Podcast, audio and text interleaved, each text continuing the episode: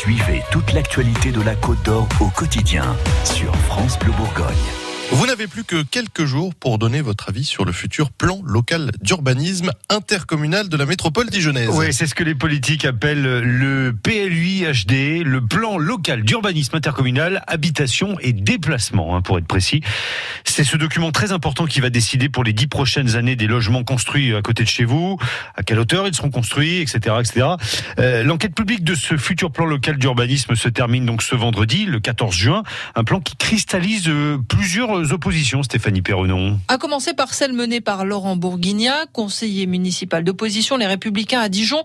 Ce qui l'inquiète, c'est le bétonnage de la cité des Ducs. Je ne partage pas le diagnostic de départ du PLUIHD selon lequel il faut produire 15 000 logements à Dijon. Malheureusement, notre métropole n'est pas suffisamment dynamique sur le plan euh, économique, n'a pas suffisamment d'emplois à pourvoir euh, qui justifierait une telle production. Il a donc déposé plusieurs contributions auprès du commissaire enquêteur. Elle s'oppose à la construction d'immeubles euh, dans les quartiers résidentiels.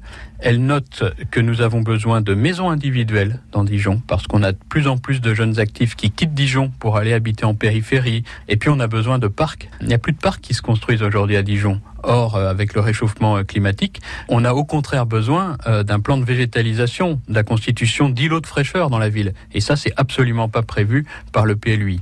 Des jardins en ville et surtout une autre façon de penser l'urbanisation. Le quartier libre des Lentillères est lui aussi opposé au futur plan local d'urbanisme, mais pour des raisons très différentes, Stéphanie. Oui, ici, les habitants défendent depuis plus de 9 ans d'anciennes terres agricoles de Dijon en les occupant illégalement.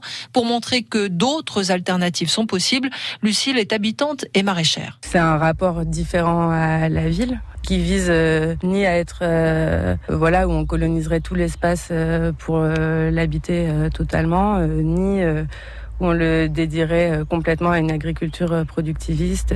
Ici, toutes les vocations et les usages de ces terres, les usages de fêtes, des lieux de rencontre, des lieux où justement on a décidé de laisser de la friche ou de laisser des espaces pour se poser, pour se promener. Pour nous, c'est une proposition de manière d'habiter la ville qui fait sens. Pour Benjamin, également maraîcher aux Lentillères, s'opposer à ce plan local d'urbanisme, c'est aussi faire valoir le droit à la flânerie. Il faut des, des espaces de respiration, des espaces où euh, il est bon euh, de se promener euh, sans avoir derrière la tête forcément des enjeux marchands. On, il y a des enjeux autour de l'économie, évidemment, mais la ville ne doit pas rester qu'une marchandise pour les années qui viennent. Le collectif appelle donc à un rassemblement ce mercredi en fin d'après-midi devant Dijon Métropole. Il y installera également le premier marché de la saison avec toutes les productions maraîchères des Lentillères en vente à prix libre. Alors le rassemblement c'est de 17h à 19h tout à l'heure devant Dijon Métropole à l'appel du quartier libre des Lentillères. Et sachez que pour contribuer à, à l'enquête publique, vous avez jusqu'à vendredi, vendredi inclus, plusieurs registres sont à votre disposition dans de nombreuses communes de la métropole. On vous a mis toutes les infos pratiques sur francebleu.fr.